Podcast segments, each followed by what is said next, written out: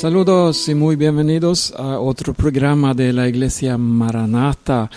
Yo soy Berno Vidén y vamos a seguir mirando algo, eh, lo que dice la Biblia del tabernáculo en el Antiguo Testamento. Es un tema muy interesante, muy importante, porque de verdad lo esencial de toda esa historia trata de nuestra redención con Jesucristo. O sea, somos redimidos por su sangre. Y entonces Dios muestra detalladamente el camino de salvación por medio del tabernáculo y el servicio y todos los utensilios de los sacerdotes. Hemos eh, mirado algo eh, de la vestimenta del sumo sacerdote y vamos a ver algo más ahora y en el próximo programa vamos a entrar al mismo tabernáculo y su construcción. Hemos leído eh, del libro de Éxodo, capítulo 28, en los últimos programas y vamos a seguir aquí. Aquí habla del pectoral, que era una bolsa con anillos de oro en las cuatro esquinas. Eh, los anillos inferiores eran sostenidos por cintas azules por encima del cinturón del efod. El pectoral tenía doce piedras y grabadas en esas piedras eran los nombres de los doce tribus. Vamos a eh, leer en Éxodo 28 y, y eh, ver lo que dice ahí. Y recuerdan, el pectoral simboliza al sacerdote, aquí vemos el sumo sacerdote, como proclamador de la voluntad de Dios al hombre. Leemos Éxodo 28 del versículo 15 hasta 30. Harás asimismo el pectoral del juicio de obra primorosa. Lo harás conforme a la obra del efod de oro azul, púrpura, carmesí y lino torcido.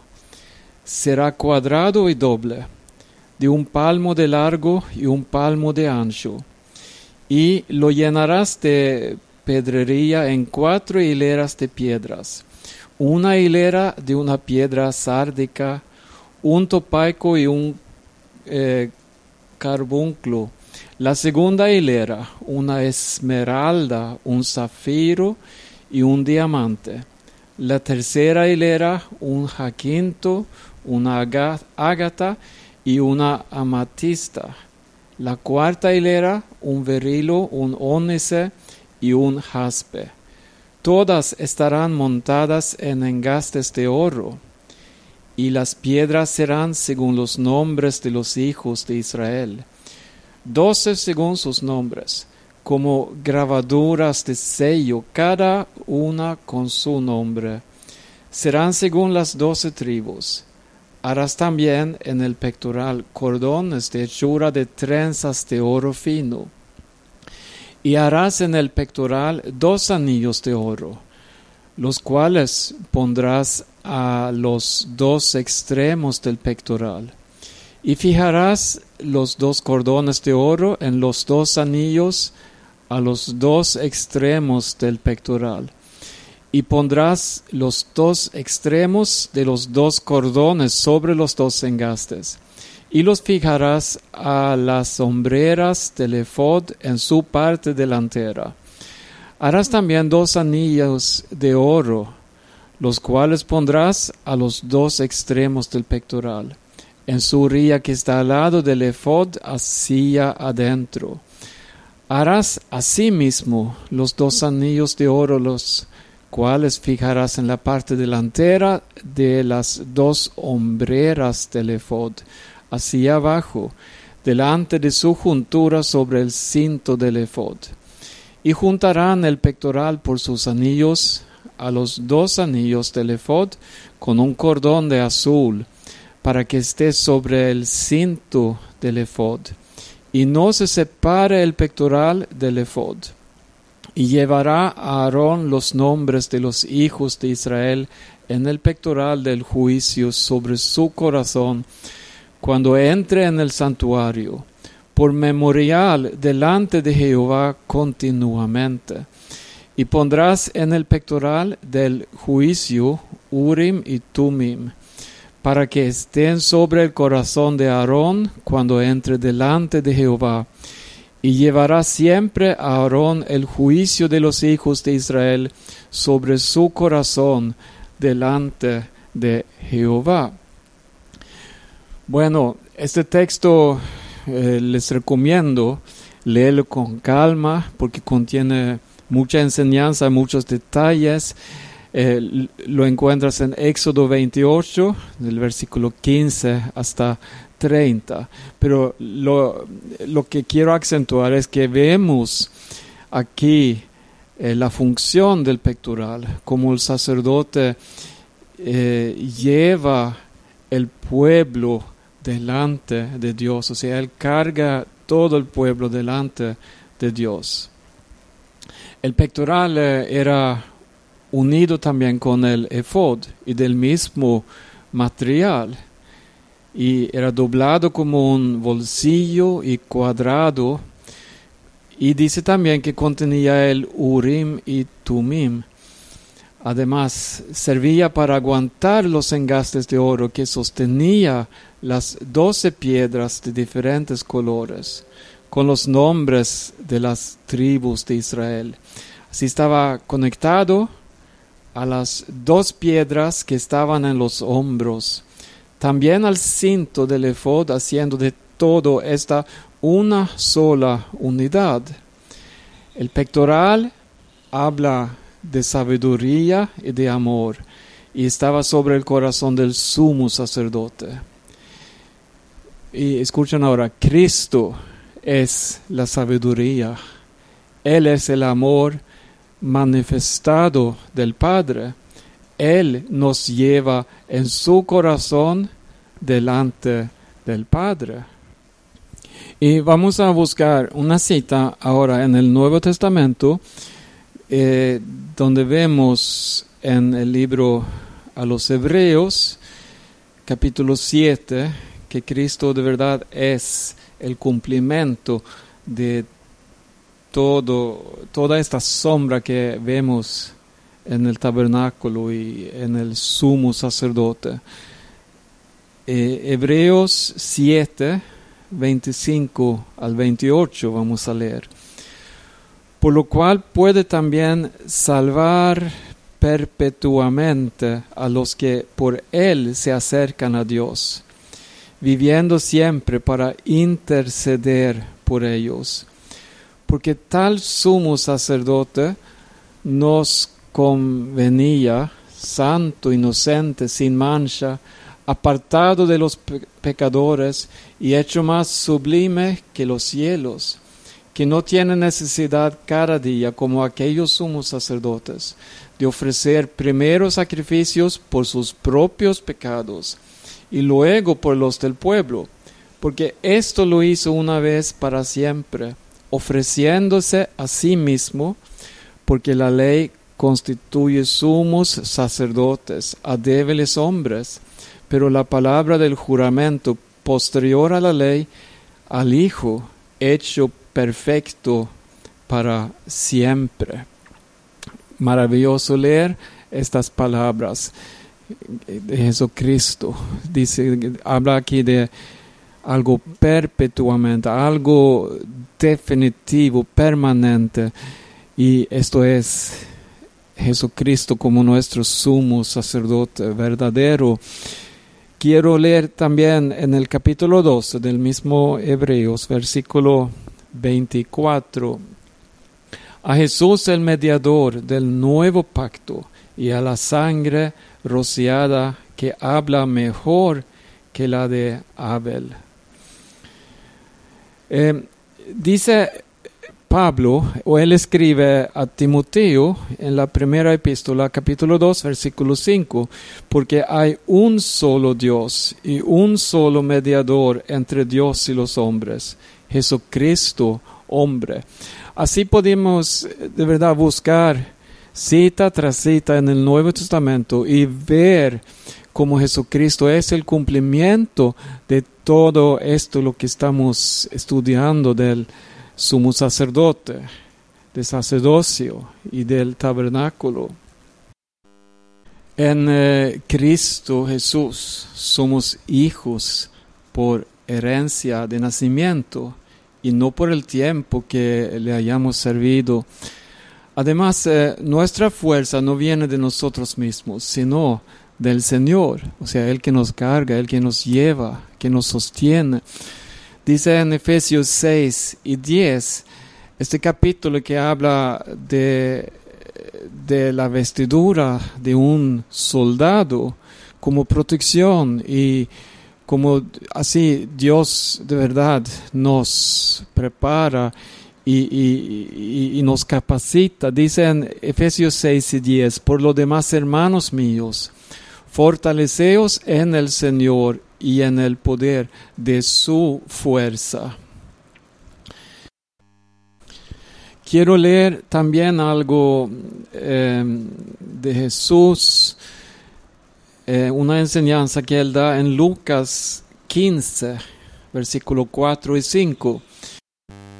Pensando en el pectoral y todos los nombres de los hijos que están ahí, como el sumo sacerdote los carga. Dice así en Lucas 15, ¿qué hombre de vosotros, teniendo cien ovejas, si pierde una de ellas, no deja de las noventa y nueve en el desierto y va tras la que se perdió hasta encontrarla? Y cuando la encuentra, la pone sobre sus hombros gozoso. Asimismo, podemos ver también otra figura del pectoral y la función de esta. Gloria a Dios que estamos cimentados sobre una base inconmovible. Cristo Jesús, quien está tipificado en los engastes de oro. Siempre el oro es una figura de la divinidad de Dios, de su majestad. Quiero mencionar también algo eh, de, este pectoral. Vemos piedras diferentes. Eh, no tenían el mismo color ni el mismo grado de brillantez, pero todos o todas formaban una sola pieza que el sacerdote llevaba sobre su corazón. Piensa en los hijos de Israel. Eran diferentes, de verdad. Se diferenciaban entre sí, aunque sus lugares en el pectoral eran iguales. Y cuando estudiamos los hijos de Israel, vemos, eh, bueno, diferentes situaciones cuando actuaban en diferente forma. Por ejemplo, vemos a Judá que hizo cosas que no eran agradables al Señor. Pero eh, como quiera, vemos que todos los hijos están en el pectoral. Em, ahora quiero comparar algo, porque así mismo es en la iglesia. Todos somos diferentes. Hacemos distintos trabajos, tenemos diversas responsabilidades o ministerios, algunos más visibles que otros, pero todos somos uno en Cristo. Y recuerdan, leyendo la enseñanza que Pablo da a, los corintios, por ejemplo, cuando habla del cuerpo, entonces él levanta a las partes del cuerpo que son muchas veces menospreciados, pero él enseña la gran importancia que tiene. Y también Pablo escribe de lo que no es nada delante de los hombres, lo que no tiene valor delante de los hombres, delante de Dios es muy valioso y así Dios cuenta con cada uno de nosotros en una forma, como digo, muy eh, valioso, con mucho valor, valor. Jesucristo daba su vida para salvar lo que se había perdido. Y es muy notable ver de verdad la vida de Jesús como Él vez tras vez busca lo menospreciado, busca lo votado y así le vuelve a dar su valor verdadero. Dice en Efesios 4 y 16 así, de quien todo el cuerpo, bien concertado y unido entre sí por todas las coyunturas, que se ayudan mutuamente. Según la actividad propia de cada miembro, recibe su crecimiento para ir edificándose en amor. Quiero leer ahora en 1 Corintios 12. Escucha con mucha atención del versículo 7. Pero a cada uno les da la manifestación del Espíritu para provecho porque a este es dada por el Espíritu palabra de sabiduría, a otro palabra de ciencia según el mismo Espíritu, a otro fe por el mismo Espíritu, y a otros dones de sanidades por el mismo Espíritu, a otro el hacer milagros, a otro profecía, a otro discernimiento de espíritus, a otro diversos géneros de lenguas y a otro interpretación de lenguas. Pero todas estas cosas les hace uno y el mismo espíritu, repartiendo a cada uno en particular como él quiere. Porque así como el cuerpo es uno y tiene muchos miembros, pero todos los miembros del cuerpo, siendo muchos, son un solo cuerpo, así también Cristo. Porque por un solo espíritu fuimos todos bautizados en un cuerpo, sean judíos o griegos, sean esclavos o libres, a todos se nos dio a beber de un mismo espíritu. Además, el cuerpo no es un solo miembro, sino muchos. Si dijera el pie, porque no soy mano, no soy del cuerpo, por eso no será del cuerpo. Y si dijere la oreja, porque no soy ojo, no soy del cuerpo, por eso no será del cuerpo. Si todo el cuerpo fuese ojo, ¿dónde estaría el oído? Si todo fuese oído, ¿dónde estaría el olfato? Mas ahora Dios ha colocado los miembros, cada uno de ellos en el cuerpo, como Él quiso porque si todos fueran un solo miembro, ¿dónde estaría el cuerpo? Pero ahora son muchos los miembros, pero es cuerpo, es un solo. Qué, qué descripción maravillosa de la iglesia, ¿verdad? Y ahí estamos nosotros, sabiendo que Jesucristo es la cabeza del cuerpo. Eh, tenemos que decir algunas palabras también de Urim y Tumim. Eh, ¿Qué eran de verdad? Eh, hay muchas opiniones diferentes y se sabe poco acerca de ellos, pero probablemente era una clase de piedras preciosas y planos que Dios utilizaba para dirigir a su pueblo. El sumo sacerdote los guardaba en unos bolsillos atados a su pectoral, lo que ya leímos, pero vamos a repetir eh, el versículo 30 así de Éxodo 28, y pondrás en el pectoral del juicio Urim y Tumim, para que estén sobre el corazón de Aarón cuando entre delante de Jehová y llevará siempre a Aarón el juicio de los hijos de Israel sobre su corazón delante de Jehová. Eh, yo no tengo mucho conocimiento de estas piedras o de este material, pero dice que estaba en el pectoral. Y algunos creen que el Urim daba una respuesta negativa. No. Y el Tumim, el sí. Eh, después de un tiempo de oración pidiendo la guía de Dios, el sacerdote sacudiría a una de las piedras de la bolsa y Dios haría que cayera la piedra adecuada. Otro punto de vista es que el Urim y el Tumim eran pequeños objetos planos y que cada uno tenía un lado para el sí y otro para el no, y que el sacerdote arrojaba los dos. Si ambos caían en el lado del sí, la respuesta de Dios era positiva, y si caía en el lado del no, la respuesta era negativa. Pero si caía un sí y un no, significaba que no había respuesta.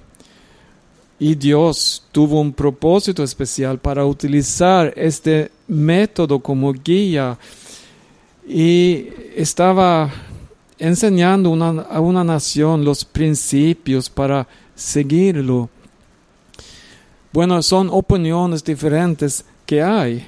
Pero quiero leer un versículo de eh, San Juan capítulo 16, donde Jesús explica algo. Pero cuando venga el Espíritu de verdad, Él los guiará a toda verdad, porque no hablará por su propia cuenta, sino que hablará todo lo que oyere y os hará saber las cosas que habrán de venir. Em, hay eh, cierta concordancia que, podemos estudiar de diferentes autores que eh, dicen que el Urim y Tumim son tipo del Espíritu Santo. Em, por ejemplo, se cree que Urim significaba luces y Tumim perfección, y a la luz de estos significados podemos definir algo referente a ellos. Hay un acuerdo en que estos se utilizaban para conocer la voluntad de Dios, en otras palabras, tener luz sobre la perfecta voluntad de Dios. Eh, quiero decir algo más de eh, estas piedras y parece que la forma de consultar a través de Urim y Tumim era haciendo preguntas específicas para las cuales bastaba como respuesta un sí o un no. Nosotros vivimos en una época eh, con mucha hechicería, encantamiento y eh, bueno, en la edad de la nueva era y muchas influencias satánicas encontramos de verdad en nuestras vidas. Pero recuerda que el Urim y el Tumim no los originó, originó el hombre, sino Dios, quien como soberano y se vale de lo que Él desea con tal de comunicarse con el hombre. Dios utilizó aún animales para hablarle al hombre. ¿Recuerdan esto? Pero hablamos ahora del Urim y Tumim. Dice así en Números 27 y 21. Él se pondrá delante del sacerdote Eleazar y le consultará por el juicio del Urim delante de Jehová. Por el dicho de él saldrán y por el dicho de él entrarán él y todos los hijos de Israel con él y toda la congregación. O sea, vemos aquí un juicio. En eh, primera Samuel, capítulo 28, dice del rey Saúl. Consultó Saúl a Jehová, pero Jehová no le respondió ni por sueños, ni por Urim, ni por profetas. Aquí vemos que consultaban a Urim y leímos también del Tumim. Eso es como, ¿cómo vamos a decir? Esto es como lo hace el Espíritu Santo. Nos revela la voluntad de Dios, agradable y perfecta. Eh, vamos a leer una cita más ahora, antes de terminar esta parte. Así que hermanos, os ruego por las misericordias de Dios, que presentéis vuestros cuerpos en sacrificio vivo, santo, agradable a Dios, que es vuestro culto racional. No os conforméis a este siglo, sino transformaos por medio de la renovación de vuestro entendimiento, para que comprobéis cuál sea la buena voluntad de Dios, agradable y perfecta. O sea, el Espíritu Santo nos revela la voluntad de Dios. Este yo, eh, leímos ahora en Romanos 12, versículo 1 y 2. Y voy a leer dos citas más del de los Hechos. Primero capítulo 13, Versículo 2. Ministrando estos al Señor y ayunando, dijo el Espíritu Santo, apartadme a Bernabé y a Saulo para la obra a que los he llamado. Esto es como un cumplimiento de Urim y Tumim. Vemos que la función del Espíritu Santo está en la iglesia porque somos templos para el Espíritu Santo y somos bautizados en el Espíritu Santo. Dice en Hechos 16, versículo 6, y atravesando Frigia y la provincia de Galacia, les fue prohibido por el Espíritu Santo hablar la palabra en Asia. Este fue durante un viaje cuando Pablo y sus seguidores eh, o sus compañeros, mejor dicho, estaban eh, en un viaje hacia Asia, pero el Espíritu Santo tenía otros planes para ellos.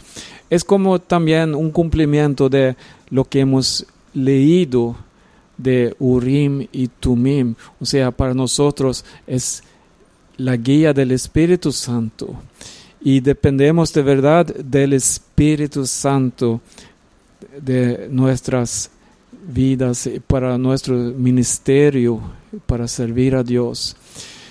Hasta aquí en este programa estás escuchando eh, Radio Maranata, la Iglesia Maranata. Eh, producimos estos programas semanales y también los puedes escuchar en Maranata Podcast. Tenemos una página donde publicamos todos los programas también, maranata.do, maranata.do. Hasta aquí, yo soy Berno Viden y les deseo muchas bendiciones de Dios y un hasta luego para el próximo programa. Amén.